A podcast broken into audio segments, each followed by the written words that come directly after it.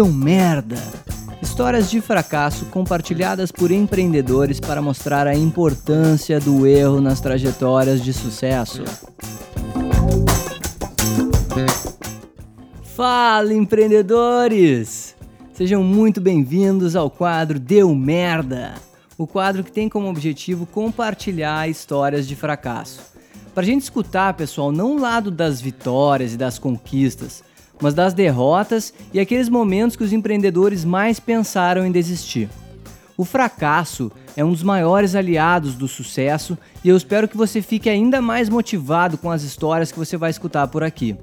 O meu convidado de hoje e cobaia para estrear esse quadro é o Ricardo Correa, CEO e cofundador da Hamper. E aí, Ricardo, quando é que deu muita merda na sua trajetória? Fantástico, Eduardo. Cara, primeiro, obrigado por me convidar para inaugurar o quadro. Para mim é um grande prazer. E já que eu vou inaugurar, eu vou ter que criar o manifesto do quadro, né? Então, pegando carona no que você falou, a gente vê realmente assim ser noticiado na mídia ou quem sobe no palco para contar e tal Normalmente aquela história é, de empresa X virou unicórnio, dois jovens criam site e faturam milhões, né? E faz a coisa. Acho que o problema não é nem noticiar as coisas boas, porque as coisas boas elas precisam ser noticiadas, né? Principalmente no, no nosso país, onde a gente tem o, o péssimo hábito de só prestar atenção em notícias ruins. É, acho que a gente tem que noticiar sim essa galera que está surgindo aí, inovando e levantando grana e fazendo empresas milionárias mas a gente sabe bem que a história ela não é só isso, né? Existe um outro lado por, por trás de toda empresa e por trás de todo empreendedor que teve sucesso da noite para o dia, tiveram muitos anos de noites mal dormidas, muitos fracassos, muitos tombos, muitas rescisões de colaboradores e por aí vai. E acho que a gente jogar luz sobre esse tema vai ajudar os empreendedores que passam por isso, me incluindo nessa conta, a se sentirem menos solitários, porque parece que quando os problemas acontecem, só acontece com você.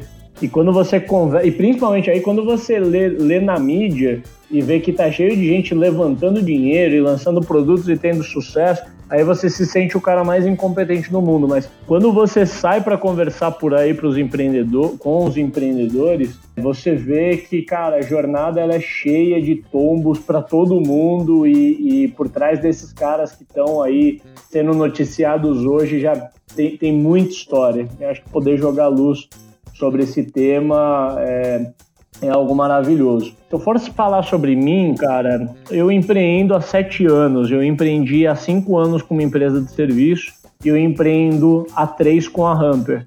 Se você somar, conta não bate, porque teve um ano em comum aí, um ano de intersecção entre uma empresa e outra. Então, durante um ano inteiro, eu tive essa ITI, né, que era empresa de serviço, e a Hamper, que é a startup e a gente toca hoje. Cara, entre tantos momentos que, de, que deu merda, que é o nome do quadro aí, e, e, e dá merda dá o tempo inteiro, cara. Acho que hoje deve ter dado umas, umas 5 a 10 micro merdas ali na, na empresa, mas assim, merda federal que dá vontade de realmente que você se questiona daquilo que você tá fazendo e, e porra, você tá colocando a tua vida ali, o teu tempo, e eu, no meu caso, eu tenho família, tenho filhos, eu não estou apostando só a minha pele, eu estou apostando a pele de um monte de gente. Eu tive um, um momento assim, mais marcante, né? Que foi esse momento de intersecção entre os dois negócios. Então, naquela história que a gente entrou falando, né? De olhar só quando dá certo,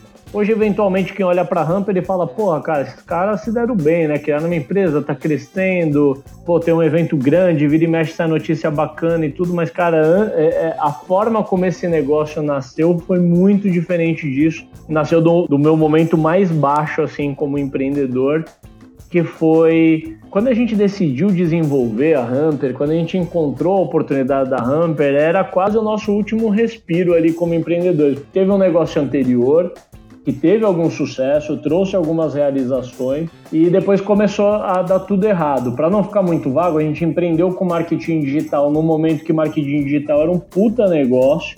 Passados alguns anos, como era um, um, era um baita negócio, muita gente viu, foi todo mundo é, em busca da corrida do ouro, né? E quando a gente olhou, tinha, cara, só no, no mesmo quarteirão que a gente, tinha uns, uns mil competidores fazendo a mesma coisa que a gente. Junta isso ao cenário econômico de 2014, 2015, que as empresas estavam todas descapitalizadas e o primeiro que, o primeiro que é cortado é o marketing digital, é, a gente tinha crescido uma operação para 15 pessoas e a gente viu o faturamento cair pela metade, os melhores clientes indo embora e a gente tinha um, um passivo grande, um custo alto e a gente tinha que resolver aquela história. Ao mesmo tempo, já tinha aquele cansaço dos empreendedores de fazer aquilo que a gente fazia e a gente estava buscando um outro negócio. Só que assim, quando você tem a ideia de criar um novo negócio, criar uma startup, muito antes da startup dar certo, muito antes de o software estar tá pronto, sendo vendido, trazendo dinheiro, vai muito dinheiro, muito tempo e muita coisa dar errado. Então, assim, enquanto o meu primeiro negócio estava mês a mês diminuindo, perdendo clientes, a gente sofrendo com os clientes que estavam, a gente estava tentando desenvolver um negócio novo que só levava recurso embora, e que era absolutamente incerto. E naquele momento eu me questionei muito se o que eu estava fazendo é, fazia sentido, porque eu já tinha acumulado um conhecimento e eu tinha um respeito na, na indústria que eu atuava, que eu tinha várias outras formas muito melhores de capitalizar o meu conhecimento que não fazer aquilo que eu estava fazendo naquele momento. Então eu estava assim, realmente em dificuldades, sem dinheiro na pessoa jurídica e na pessoa física, isso afetando a minha casa, os meus filhos, o, o, o meu emocional. E naquele momento eu me questionei muito assim se o que eu estava fazendo estava fazendo sentido. O deu merda nunca é um negócio assim, ah, tipo, ah, apertei um botão errado, errei. É, é sempre assim, é uma consequência de débitos que você vai gerando ao longo da tua jornada que uma hora chega um boleto por debaixo da porta para você pagar. E para mim, muitos dos erros que eu cometi no meu primeiro negócio, quando a conta veio, ela veio de uma vez só. Quando eu digo erros, não tem nada, nada desonesto, antiético, foram questões assim, a gente foi investindo em crescer na empolgação, porque o momento estava bom e estavam vindo clientes, e a gente foi imprudente em aumentar o negócio ou muito otimistas. E, e, aí, quando a gente precisou desinvestir o negócio em colher, a gente não tinha caixa, não tinha dinheiro, porque o caixa a gente estava usando para investir em um negócio novo. Acho que o que é muito normal de um empreendedor fazer. Mas foi um momento assim que, para arrematar a história toda, a única forma de conseguir atravessar foi conseguir colocar a cabeça no futuro, e acho que isso é uma habilidade que o empreendedor tem. Cara, eu tinha que naquele momento esquecer o presente, esquecer da minha realidade atual, da conta bancária, do cheque especial, de ver a equipe indo embora e não ter dinheiro para nada e conseguir me teletransportar para onde eu estaria dali 6, 12 meses se tudo desse certo. Era a única forma de continuar tocando, porque se eu mergulhasse no presente ali, eu, eu com certeza me, me faltaria energia. Talvez eu voltaria para o mercado, ou sei lá o que, que eu faria. É isso aí, galera. Tá aí a história do Ricardo Correia para mostrar para você, nosso ouvinte, cara, que empreender não é só glamour, não é só luxúria, mas tem muita coisa também que acontece por detrás das cortinas. Ricardo, muito obrigado, cara, por inaugurar esse quadro com tanta honestidade, tanta transparência. É muito legal conhecer também esse lado mais humano também dos, dos empreendedores que a gente entrevista. Valeu de coração, cara. Prazerzão, Eduardo. Grande abraço.